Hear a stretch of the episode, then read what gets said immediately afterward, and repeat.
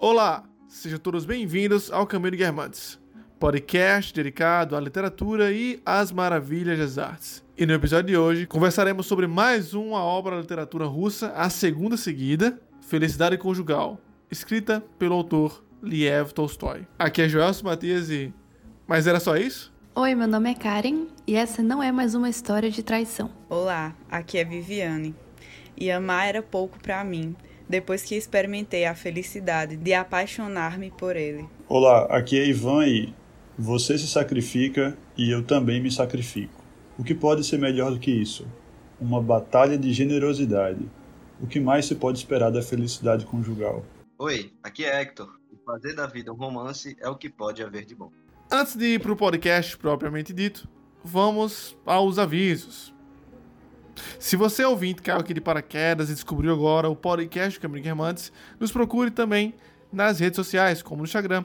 Digita lá no Instagram ou underline Caminho Guermante. Você vai encontrar nossa página, onde encontrará também histórias interativos, posts que aprofundam mais a literatura, filosofia e educação, entre outros assuntos. Lá no Instagram, você também pode é, entrar em contato conosco e construir algum diálogo, discutir sobre algum assunto, falar sobre algo que você percebeu na leitura e que não foi citado no nosso podcast.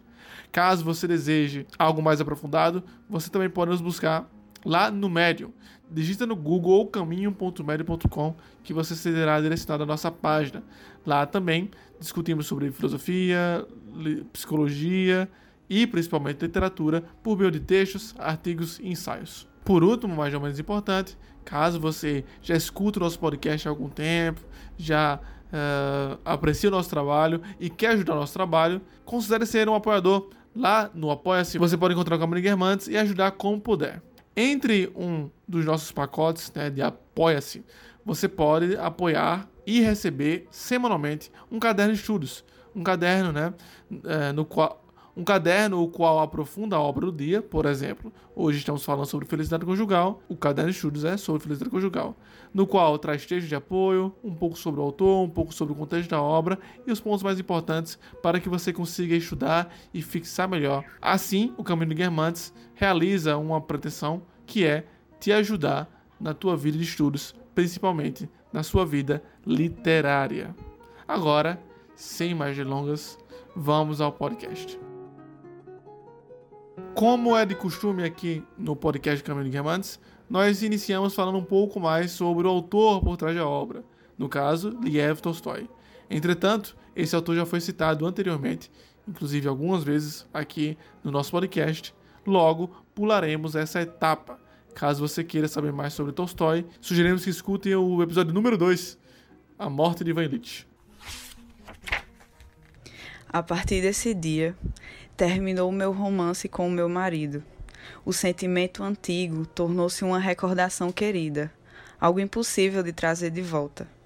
E o novo sentimento de amor aos filhos e ao pai dos meus filhos deu início a uma nova vida, de uma felicidade completamente diversa e que ainda não acabei de viver. É, Felicidade Conjugal é uma novela de Lev Tolstói, publicada em 1859. Tolstói tinha 31 anos na época e, detalhe, era solteiro quando ele escreveu. O fato é relevante porque, como o próprio título da obra sugere, trata da felicidade entre cônjuges, coisa com que Tolstói, nós supomos, não estava assim tão familiarizado. No enredo, a narradora personagem, Maria Alexandrovna, compartilha com o leitor as impressões de seu relacionamento com Sergei Mikhailich, um homem com praticamente o dobro de sua idade. A Maria, ela vivia com a sua irmã Sônia e a governanta da família chamada Katia, numa região rural da Rússia chamada Pokrovskoye. Aparentemente era perto da conhecidíssima São Petersburgo, que era o centro político, cultural, enfim, econômico da, da Rússia. E nessa época, Maria já tinha perdido o pai, Após a morte da mãe, e aliás o livro começa exatamente com uma frase dizendo que a família ainda estava em luto pela morte da mãe, um tutor foi designado para cuidar dos negócios da família. Esse tutor era o Sergei, Sergei Mikhailich. Ele era um vizinho e um amigo muito próximo do pai, que já, já tinha falecido. Depois de todos serem apresentados uns aos outros, começa aí uma relação a princípio despretensiosa, só que acaba desembocando numa paixão que nascerá entre os dois. Na época de lançamento, essa novela não teve uma recepção assim tão boa. É, ela foi publicada em um jornal, a primeira edição, e uma segunda edição foi uma revista. Tiveram algumas críticas positivas, só que muito breves, assim, não foi algo que chamou muita atenção, nem do público e nem da crítica. Principalmente porque, segundo os críticos da época, a obra ela era meio retrógrada. É como se ela tivesse longe daquela tendência da época de retratar os problemas sociais, de fazer críticas sociais, é, de fazer algo mais generalista, olhando assim para a sociedade, para as condições das pessoas.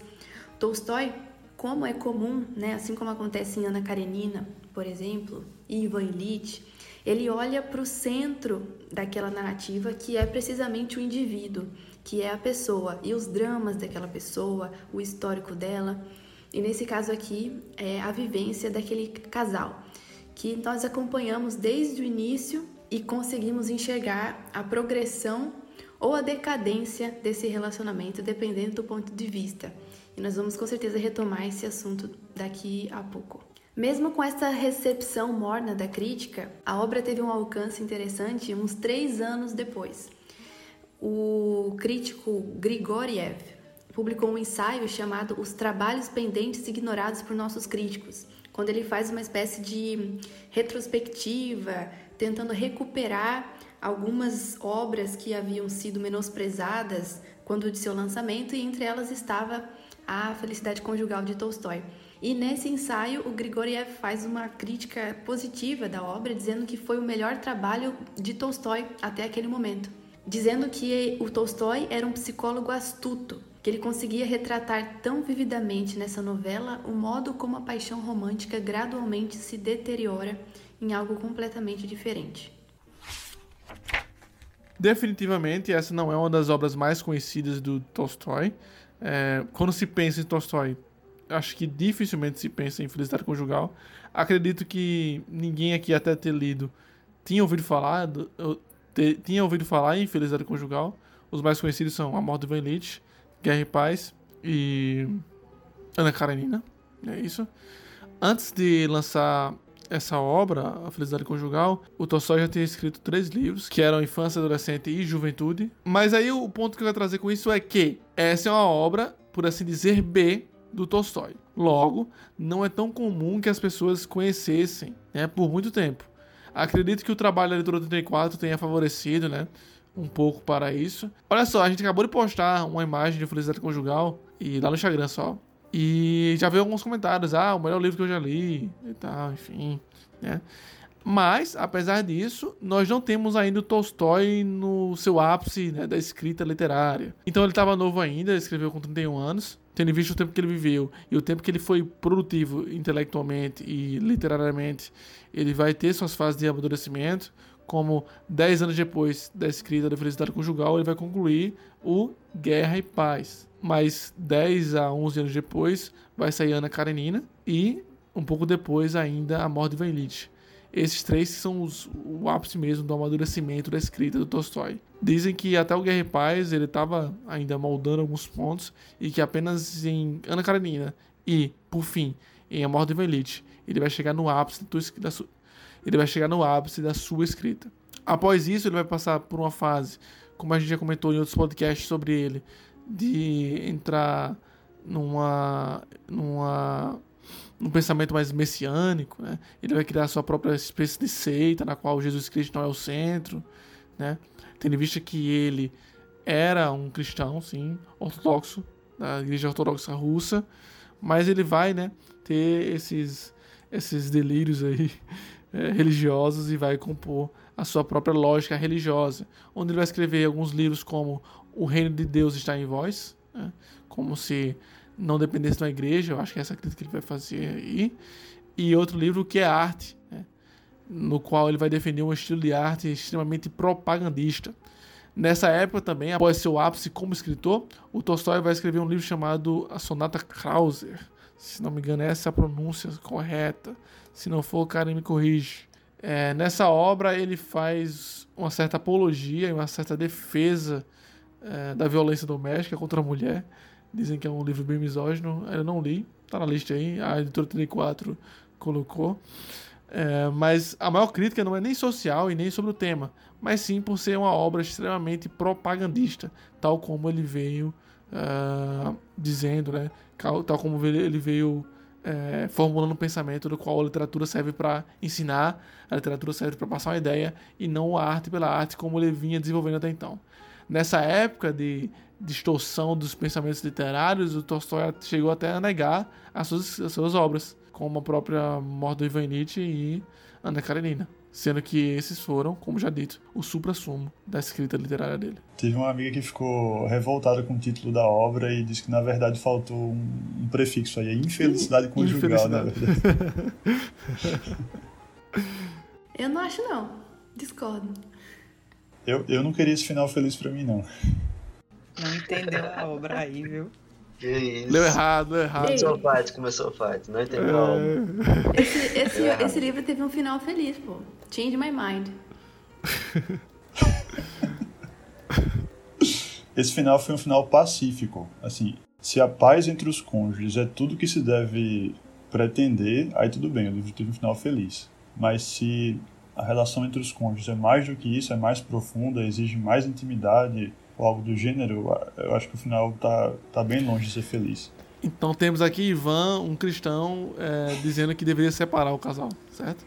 Ia mudar seus filhos, a família, destruir, não, destruir não, sua família. Não digo que eles devam se separar, mas é, a história se desenrolou de um jeito que acabou ficando terrível para o casal. Eles encontraram a melhor saída possível para não se separarem.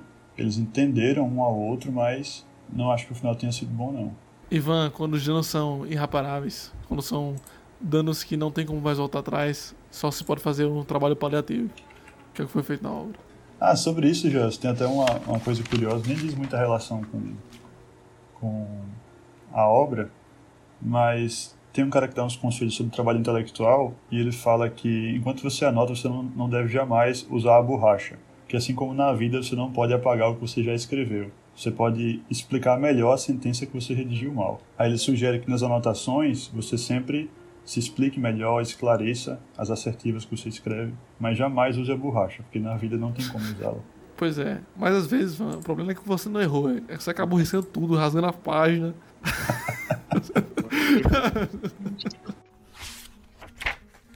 É, primeiro, deixa eu pedir desculpas aí pelo ouvinte que chegou já no meio da conversa, não entendeu nada, provavelmente, dos últimos dois minutos. Então, eu queria retornar para o início né, da narrativa, para a gente poder dar sequência. É, é, foi o primeiro livro que eu li no ano de 2020 ainda, então já faz um tempinho, tenho poucas lembranças tão fortes. Porém, eu lembro que na minha leitura inicial, né, eu fiz um, um, paralelo bem forte com o livro Madame Bovary. Por quê? Né? Porque no início do livro a gente basicamente tem acesso aos pensamentos da jovem protagonista sobre o processo dela estar é, se relacionando com outra pessoa, né? uma pessoa mais velha, já madura, enfim, e da, do estabelecimento dessa relação que vai dar início nesse momento. Né? E um ponto muito forte é que ela tinha um hábito de ler livros de romance. Então, as referências que, assim como a Madame Bovary, ela também tinha sobre o relacionamento, sobre é, o amor, enfim, tudo isso era, digamos que, filtrado por essa narrativa mais romântica da literatura. E é algo que ela vai tendo dificuldades em enxergar na realidade, justamente por ver as contradições do relacionamento, da complexidade de lidar com outra pessoa, é, de estabelecer né, um vínculo assim tão forte a partir de um casamento, enfim. Então, acho que é um ponto legal para a gente pensar no início da conversa é, sobre o desenvolvimento dela como protagonista uh, frente às suas expectativas de relacionamento, frente ao que ela imaginava que seria e como que acaba sendo no final, né? Mesmo que durante um processo do livro a gente vê um pouco do amadurecimento dela, da mudança de perspectiva, no final a gente tem né, um, um ápice do que seria a compreensão do casamento na visão dela, né? naquela visão mais é, familiar, mais conjugal. Acho que é um ponto legal da gente pensar, é um paralelo que eu também tinha feito no, na minha leitura. Assim, é uma, principalmente porque nós já falamos bastante de Madame Bovary aqui. A gente teve Clube do Livro, teve podcast e Flaubert, né? Grande do jeito que é. É um tema recorrente aqui. Então, definitivamente tem muitas semelhanças. Elas duas são muito parecidas. É, E não só a personalidade delas é parecida, como os acontecimentos também são. A questão do marido ser relativamente passivo diante dos caprichos dela, só que acho que tem um ápice ali. Ali na, no caso da felicidade conjugal, é aquele momento em que ela quase tem uma relação com aquele com aquele cavaleiro lá em São Petersburgo e ela Era tem um Marquês de, eu acho. isso com o Marquês e naquele momento ela sente culpa, sente remorso, sente saudade, alguma coisa assim. E essa reação dela é que muda os caminhos, porque se não fosse isso seria exatamente igual aconteceu com a, com a Madame Bovary, é, um caso atrás do outro e sempre da mesma raiz, essa raiz assim de incompletude, de infelicidade, de necessidade de fuga da realidade. Mas além, tudo bem, tem uma semelhança de personalidade, uma semelhança de enredo e uma, um ponto em que as duas, é, as duas linhas narrativas se diferem. Só que além disso, acho legal também a gente evidenciar aqui a diferença entre o Charles de Madame Bovary e o Sergei. É, a figura do marido nesse tipo de, de história é muito importante. Então, nós já falamos bastante mal, assim, do Charles, porque em Madame Bovary ele, é, ele é muito é, passivo, ele é uhum. cego, muitas vezes é omisso, é fraco, relativamente fraco.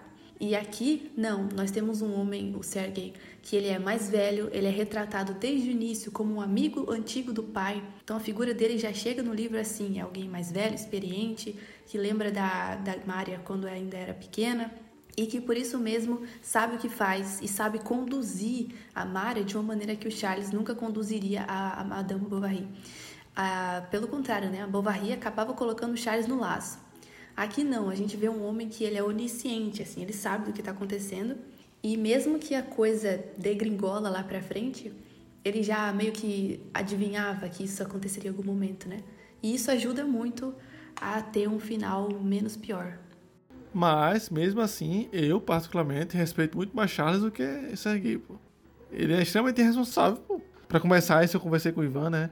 A gente tava debatendo as gravação sobre como ele tinha uma responsabilidade, ele já era mais velho, ele sabia do que estava acontecendo e mesmo assim seguiu adiante.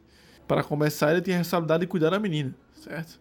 Então já é um lugar meio estranho de se é, começar um relacionamento, de se cultivar um relacionamento. Segundo ponto é que ele sabia o que ia acontecer, né? E mesmo assim, é, assim, beleza, ele soube guiar. Na verdade, ele mais ou menos, né? Teve uma hora que ele se perdeu também. A gente pode conversar melhor sobre isso depois. Mas não era garantia 100% que ele ia conseguir. Não, ele tava confiante. Então, não, era certo.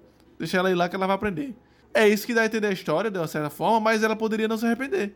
E se ela ficasse? Se ela fizesse a Madame Bovary? Mas será que seria melhor ela viver enfurnada, proibida? querendo conhecer e, e não podendo? Não sei até que ponto a, a... Aí foi uma aposta, foi uma aposta. é, exato. Ele prezou pela liberdade dela. Eu creio que até certo ponto ele estava correto em introduzir ela à sociedade, como era o costume da época, de deixar ela frequentar ou até mesmo dela ver mesmo de experienciar como que era horrível aquela sociedade, enfim, o ponto de vista dele. Só que a irresponsabilidade dele foi em deixar as coisas saírem do controle. Uhum. Ele meio que foi omisso, ele se distanciou dela e deixou aquilo acontecer. Simplesmente, simplesmente abandonou ela e é isso. E acabou desembocando no que a gente viu, né? Se ele gostaria que ela conhecesse, experienciasse a sociedade como ela é, com, com relação a status, a sociedade ela ser fútil ou com valores morais muito baixos, beleza, ela veria com os próprios olhos. Mas o erro dele foi em deixar isso ir muito longe. Ele não orientou ela, não conversou. Ele apenas mencionou que a sociedade era horrível, que ele não gostava e pronto. E, de, e abandonou ela. Não cuidou mais. Esse foi o erro dele. Em não cuidar e não orientar, sabe? É até, é, é até meio infantil falando sobre a diferença de idades, né? Ele é até mesmo meio infantil de querer se afastar dela no momento que ele percebe que ela se encantou com os prazeres e com a beleza e com essa estética né, da vida burguesa. Até rimou. Mas ele é. Não, ele é um bom marido nesse ponto também, né? Tipo, não tem um, um direcionamento. Aí, mais uma vez, ainda mais pra ser mais velho. Não que ele teria que controlar tudo. Mas, ele já erra sendo um cara que tem um poder sobre ela, né? Hoje em dia aí as, as condições legais teriam que ser revistas, não é isso? É, poderia estar acontecendo certo, um certo abuso emocional aí. Até porque ele cuidava do dinheiro dela. Isso, isso pode, mano? Você prefiro me abster. Até esse ponto, além de ser problemático, tem esse ponto ainda que o Vianney trouxe, né? De que ele chegou assim se confiando que ia jogar ela pra ver a parte negativa. Ela demorou pra ver, né? Apostou que ela ia voltar, ela voltou, mas só aposta, como eu falei. É, é, antiético, né? Não vou dizer que, não vou dizer com precisão se, digamos assim, a tutoria dele poderia ser anulada em razão dessa proximidade que ele teve com a tutelada, pelo menos para os padrões atuais, né?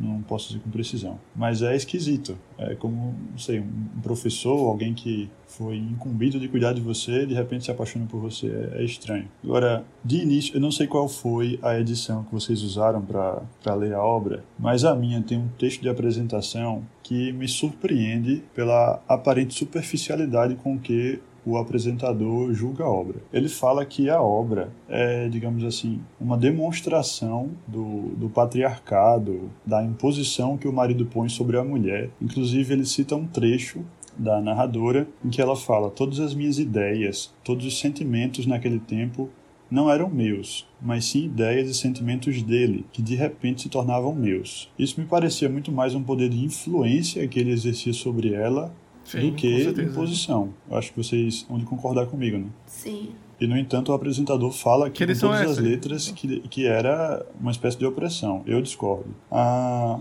Todavia. Peraí que o nome da editora eu me esqueci, não tem aqui. É, é Todavia. Não diga o nome desse. Exposed, fala é. o nome do autor também.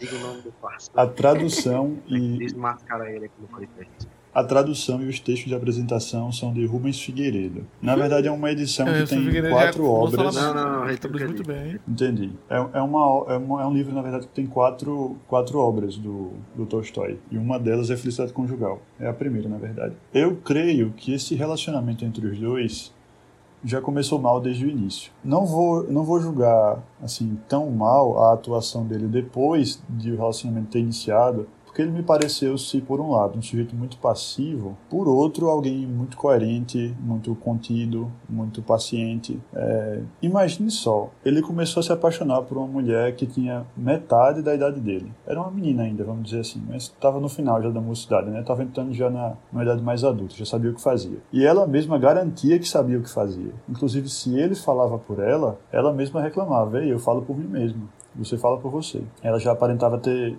é, ter algumas ideias ali bem fundamentadas a respeito da relação, da relação conjugal, certo? Agora, ele de fato não se abria tanto com ela, mas imagine só como deve ser esquisito. Eu até estava debatendo isso com o Joelson, inclusive. Você, tendo o dobro da idade de alguém, conversar com uma pessoa sobre impressões que você tem da vida ainda não acabadas. Ou você ensina para uma pessoa que tem metade de sua idade, ou você não fala nada. Agora, ele se abrir para ela, é, falar de todos os receios, todos os medos, absolutamente. Eu acho que aquilo era esquisito para ele, ele se sentia profundamente envergonhado. E era isso que talvez gerasse nele uma vontade de terminar a relação ou de nem tê-la iniciado. Só que por outro lado a paixão dele era genuína, então ele não tinha coragem de fazer isso. A saída que ele encontrou foi deixar que a menina experimentasse as coisas, para que no fim, quem sabe, ela tivesse a mesma percepção que ele tem da sociedade. Quando você falou sobre isso, e agora novamente, eu entendo o seu ponto. E faz muito sentido. Só que eu não vou nem contrariar isso. Parece que eu vou contrariar, mas não vou contrariar, não. Eu vou só trazer outra perspectiva. Beleza. É ruim para ele falar para ela sobre isso, né? Tendo em vista a diferença de idade e tal. Só que isso não foi uma tragédia, entende? Isso não foi uma coisa que ele foi obrigado. Aconteceu, meu Deus, ó, que pena agora. A gente tá juntos, casamos. E agora eu vou ter que dividir com ela, mas não consigo dividir porque ela é muito nova. Então, apesar do incômodo dele de não conseguir dividir com ela, dada a diferença de idade, dada a dificuldade que há em tentar demonstrar a esse outro mais novo a sua visão da vida e de mundo, beleza. Mas mesmo assim ele deveria ter se esforçado para fazer isso, tendo em vista que ele escolheu se casar com ela. E aí é pior ainda porque na sociedade na qual vivemos, ainda hoje, a mulher ela tem um poder relativo no relacionamento muito maior. Normalmente, é claro que há exceções, certo? Então no final, no final, quem escolhe se vai ter um relacionamento é uma mulher.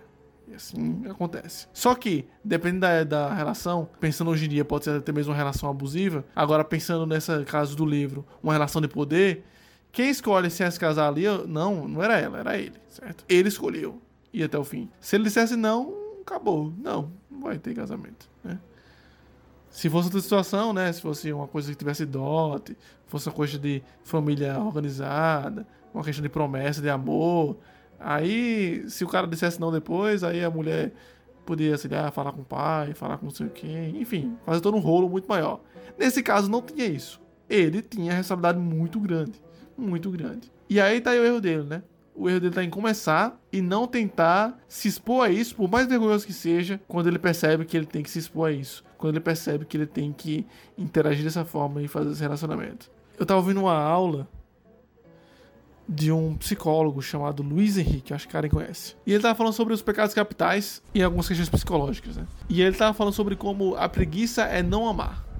Porque quando você tem preguiça, você não se expõe, você não vai gastar sua energia. E só gasta energia quem ama, certo? Então, se você. Não tô dizendo que o personagem não ama ela. Isso fica claro até o final, né? Ele tem uma, realmente uma paixão muito forte. Ele tem até a mesma paixão juvenil por ela. Isso também reverbera alguns traumas dele, né, do passado, isso é dito no livro. Mas se você se abstém, como ele se absteve, é uma falha, pelo menos no amor ali.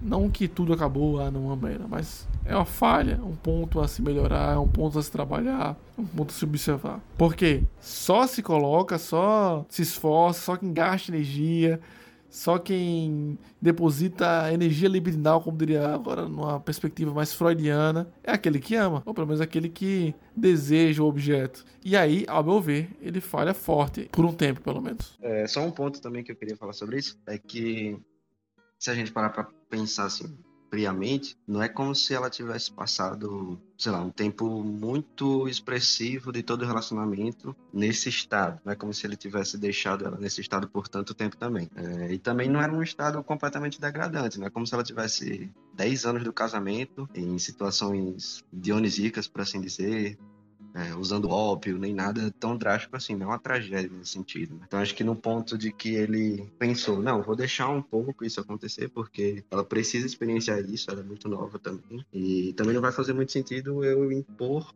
um ponto de vista agora que ela talvez nem tenha. Então, acho que vale pensar nisso também. Tipo, não foi um, uma tragédia e também não foi um tempo muito expressivo, assim, de 10 anos de casamento que foram nesse estado. Então, de certo ponto, o plano dele de deixar essas coisas acontecerem para ela isso não foi é um bom ponto, mas só pra você ter certeza. No, no, no, meu ver. É, quanto tempo passa? Ele tem filhos, não tem? Ela já tá mais velha quando. Tem, dois, dois filhos, é. No final Oito é quando ela. Oito anos, tá. mais ou menos. Sete, oito anos. Até o final, né, da história. Entendi, beleza. É, quando. Sério? Do início, Ela já tá assim? bem madura já quando ela vai quase trair. Isso. É, eu, Exatamente. eu lembro que o, o livro trata. É, sim, pô. O livro Eu trata especificamente assim, não, de. O livro trata De especificamente três anos. Fala que se passaram três anos de, de, de uma certa época a outra. Só que o negócio é que no final ela tem dois filhos já, um já tá bem, bem crescidinho, o outro é neném ainda. Eu acho que também não se passaram tantos, tantos É. anos assim, não. Acho que foram uns Eu quatro. lembro, eu me recordo dela ter 20, 20 e poucos anos mesmo, assim. 20, 20. É, uma coisa assim. Mas eu, 21. essa percepção, Eu acho que é mais tempo. Tem mas essa percepção, pra mim, vem muitas- muito dessa enfim. coisa dele- dela já ter filho, sabe? E mesmo depois de ter filho, mais uma vez Madame Boy, é, tá pensando nesse... Uhum. É, tá sonhando com essas coisas, né? Tendo esse, essa fantasia. Mas é a responsabilidade dela aí já, é claro. Sim, tem uma parte de responsabilidade, com certeza, mas não sei o quanto que da nossa parte exigir uma maturidade desse nível para uma pessoa que acabou de casar, que nunca tinha tido nenhuma relação com, sei lá, 20, 21 anos, seria Uhum.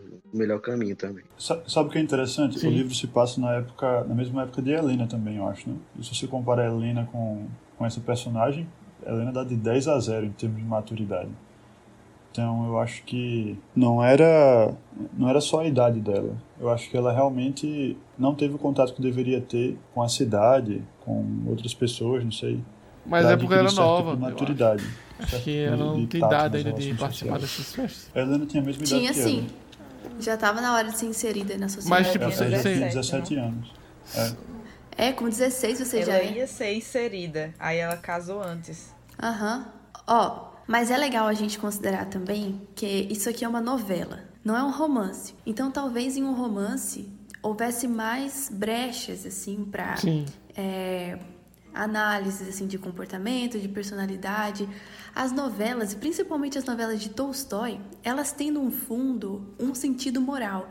Elas têm uma linha assim de, de coerência que leva até uma conclusão bem óbvia. E principalmente com Tolstói, que comparado com Dostoiévski, por exemplo, ele é sempre dito como aquele é, escritor dos discursos morais e que fala é, de como viver uma boa vida, de virtudes, dignidade, etc. E muita, e muita gente não gosta dele por causa disso, porque muitas vezes é forçado. Mas o fato é que, por ter um sentido moral, a gente consegue reduzir todo esse conflito, talvez, ao orgulho. E o orgulho aqui, não só da Masha, que depois dessa crise a gente consegue ver que nas discussões ela mostrava assim bem irreverente, assim, ela tinha um, um pulso firme de dizer que você foi culpado e não sei o que. Ela também não queria abrir mão.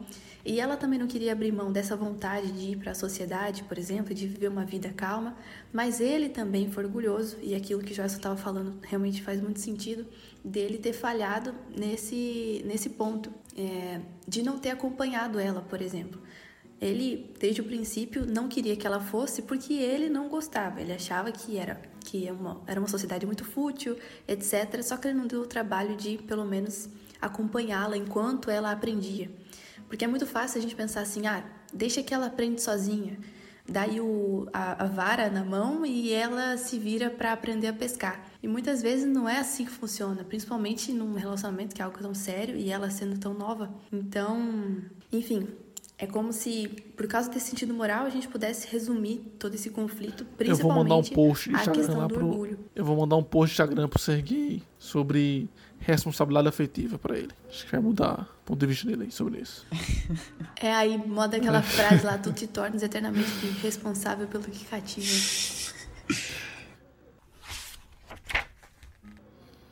A quebra da expectativa frente à vida que ela poderia ter também deve ser considerada aqui. A minha frase de entrada é uma frase dita no final da primeira parte da obra, na qual, após o casamento, a personagem ela acreditava que iria passar por uma espécie de portal multidimensional e que iria para uma nova vida, um novo mundo onde ela estaria casada. Ela olhou para o lado, olhou para o outro e isso não aconteceu. E pensa, é só isso? Mais uma vez citando aqui o Soul, né? E mais uma vez trazendo a metáfora do peixe e o mar, né? O peixe está no mar, ele queria conhecer o oceano. Ele pergunta: Ei, você sabe onde é é o oceano? Aí, aqui é o oceano. Não, esse aqui é o mar. Eu quero o oceano. Enfim, é como se nós já estivéssemos aquilo que buscávamos, né? E o mais importante é o caminho, é a trajetória que é realizada nisso tudo. E que ela, por sua maturidade, é claro, não deveria saber disso.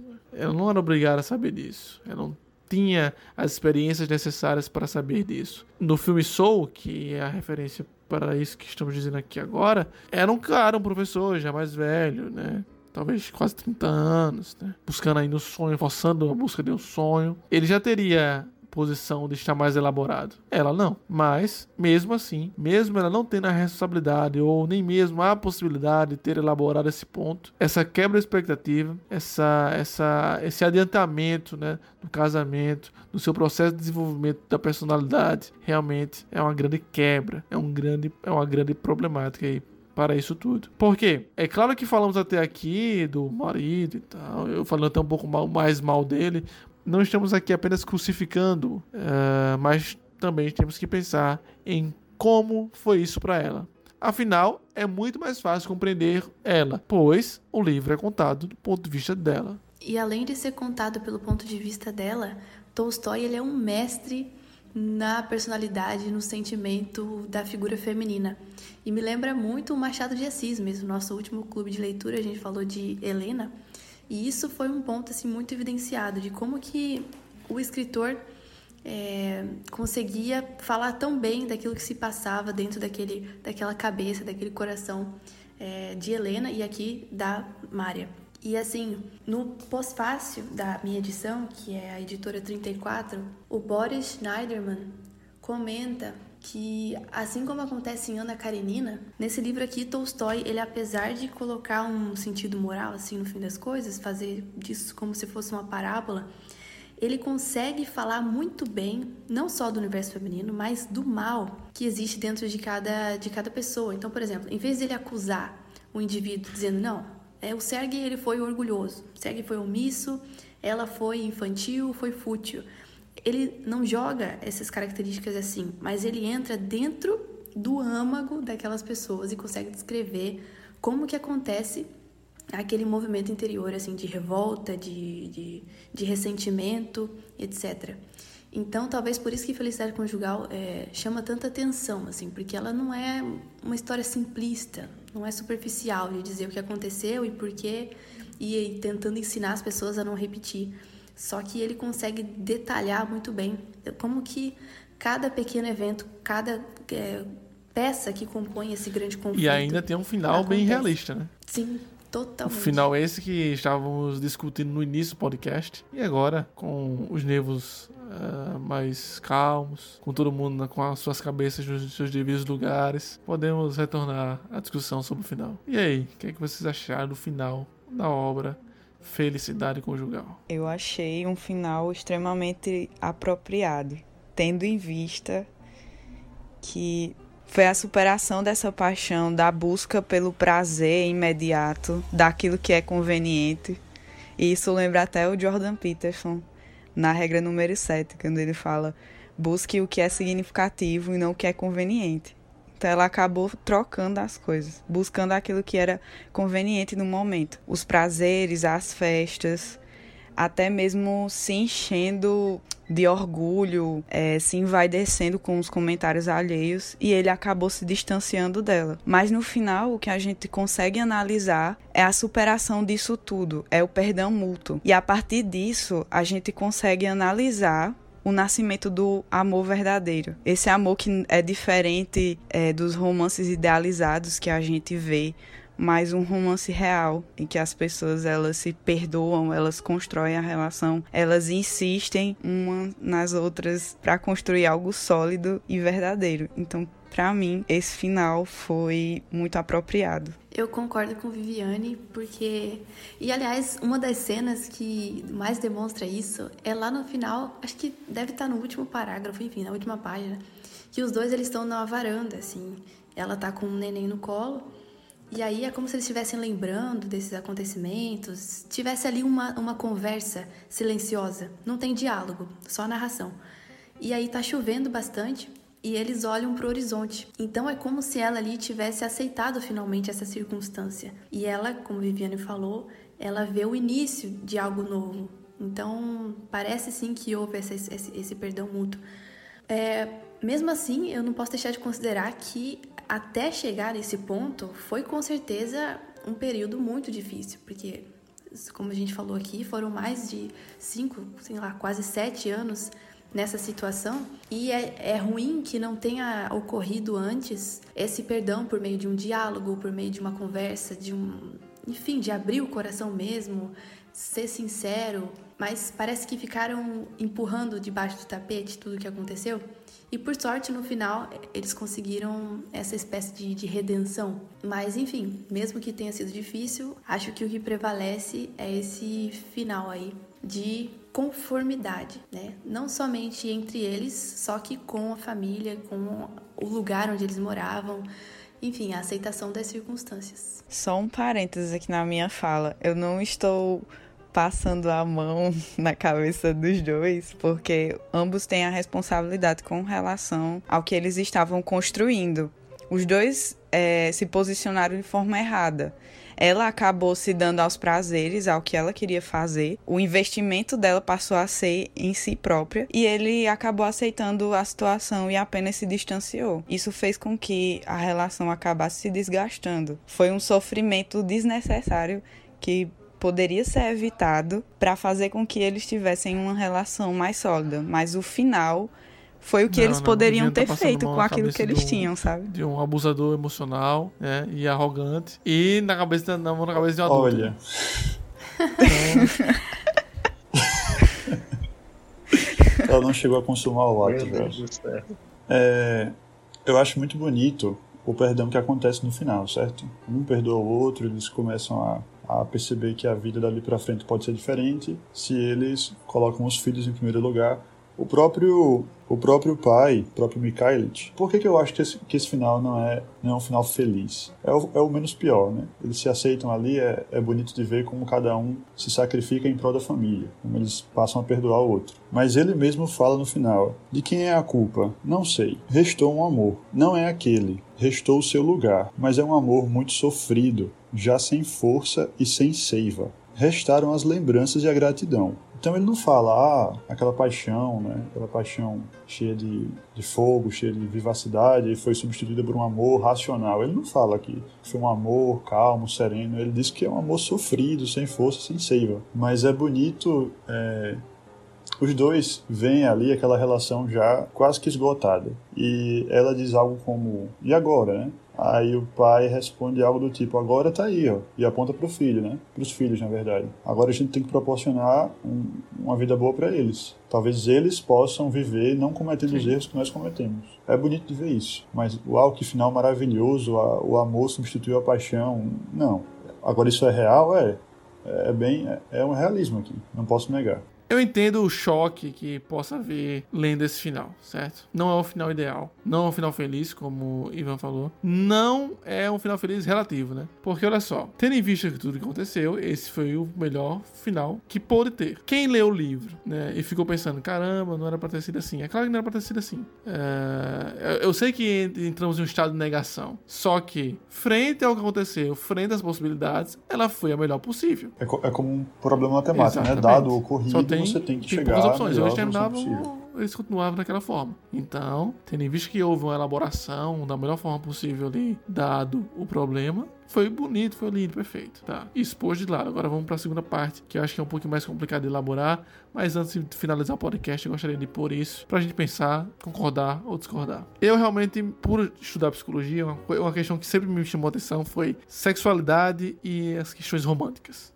ainda leu sobre isso. Não da forma que algumas pessoas possam imaginar, porque hoje em dia a questão de sexualidade é bem complexa, envolve gênero tal. Só que eu me importo com as questões mais basais desse assunto. Por assim dizer. E é interessante observar como é um relacionamento conjugal, né, um casamento entre pessoas que decidiram passar o resto da vida juntas. É comum que exista esse momento no qual o amor já não é paixão e se torna um amor construção, algo que se esforça, né? Essa coisa de, ah, o amor se esgotou. Não existe isso para um casamento se você decidir se casar. Se esgotar, vai se esgotar. Só que você tem que renovar. Se não fosse para fazer isso, você não se casava e renovaria os seus votos de relação com um novo namorado, uma nova namorada, um novo ficante, enfim. Percebam que eu não estou fazendo nenhum juízo de valor com isso. Não estou dizendo que quem namora com várias pessoas tem uma moralidade menor, não. Só que estou falando sobre tipos de escolhas de relação. E no tipo casamento, isso vai acontecer fatalmente. E qual é uh, o ponto aí que nos deixa mais entristecidos ao ver isso? É que ela ainda estava muito conectada com a ideia romântica e ela levou sete anos ali pensando nisso ainda e que, assim, e ela levou alguns anos pensando sobre isso, mas mesmo assim não foi o suficiente. Sabemos que ela ainda é muito nova, é, não tirando a sua responsabilidade, mas assim, muito nova para elaborar alguns pontos. E ela foi tirada abruptamente desse espaço confortável, desse espaço, é, como diria a frase de Jordan Peterson que Vianney trouxe, que é mais conveniente, por uma questão mais significativa e mais pesada e mais responsável. Isso realmente é dolorido, mas meu ponto aqui é: essa transição que eles passam é uma transição que acontece ou vai acontecer em quase todos os relacionamentos amorosos que se pretendem duradouros. O mais complicado aí foi a forma que isso aconteceu na vida deles. Mas não é de se admirar que isso aconteça. Até porque desde o início nós vimos que esse é um relacionamento atípico. Uma menina mais nova, um cara mais velho, saiu de casa cedo, foi colocada na, na burguesia, né, na vida social um pouco mais tarde. Então, infelizmente, até mesmo esse processo dolorido em qualquer relacionamento acontece de forma mais complicada. E para fechar, eu queria até esse argumento aqui, eu queria citar um jogo chamado It Take Two. Um joguinho, o melhor jogo do ano 2021, inclusive, né? Que é um joguinho bobinho. É um jogo no qual você pode só pode jogar de dois. Você pode jogar você e outra pessoa. Inclusive, quando você compra esse jogo, você ganha uma, um jogo a mais. para você e seu amigo, seu amigo, seu namorado, sua esposa, que for jogar com você. É um jogo que conta a história de um casal que está se separando. E a filhinha deles, que é a bonequinha, ela pede para um livro mágico para que eles não se separem. O livro mágico os transforma em dois bonequinhos bem pequenininhos e o jogo é isso. O jogo é vocês tentando sobreviver dentro da casa. E durante o jogo a gente vai vendo algumas lições. A primeira lição do jogo é Love is Work.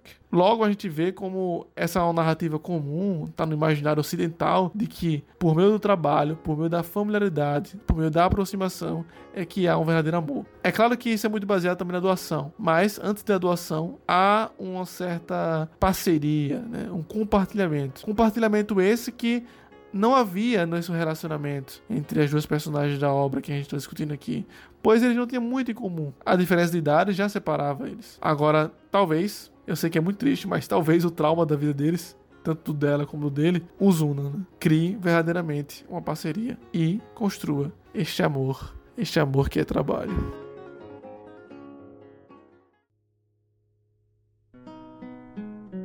De súbito, entendi de modo claro e tranquilo que o sentimento antigo havia passado de forma irrecuperável, como o próprio tempo, e que fazê-lo voltar, agora, não só era impossível, como seria também penoso e constrangedor. E afinal, teria sido mesmo tão bom assim aquele tempo que me parecia tão feliz?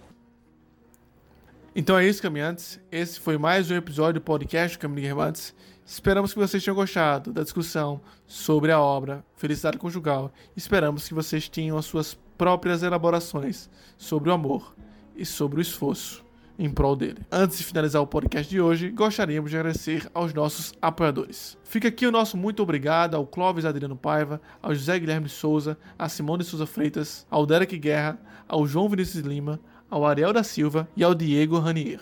Muito obrigado. Com o apoio de vocês, nós conseguimos ir cada vez mais longe e, e levar a literatura, assim como as maravilhas das artes, para cada vez mais pessoas. Até a próxima semana com mais um livro ou mais um tema e muito mais literatura.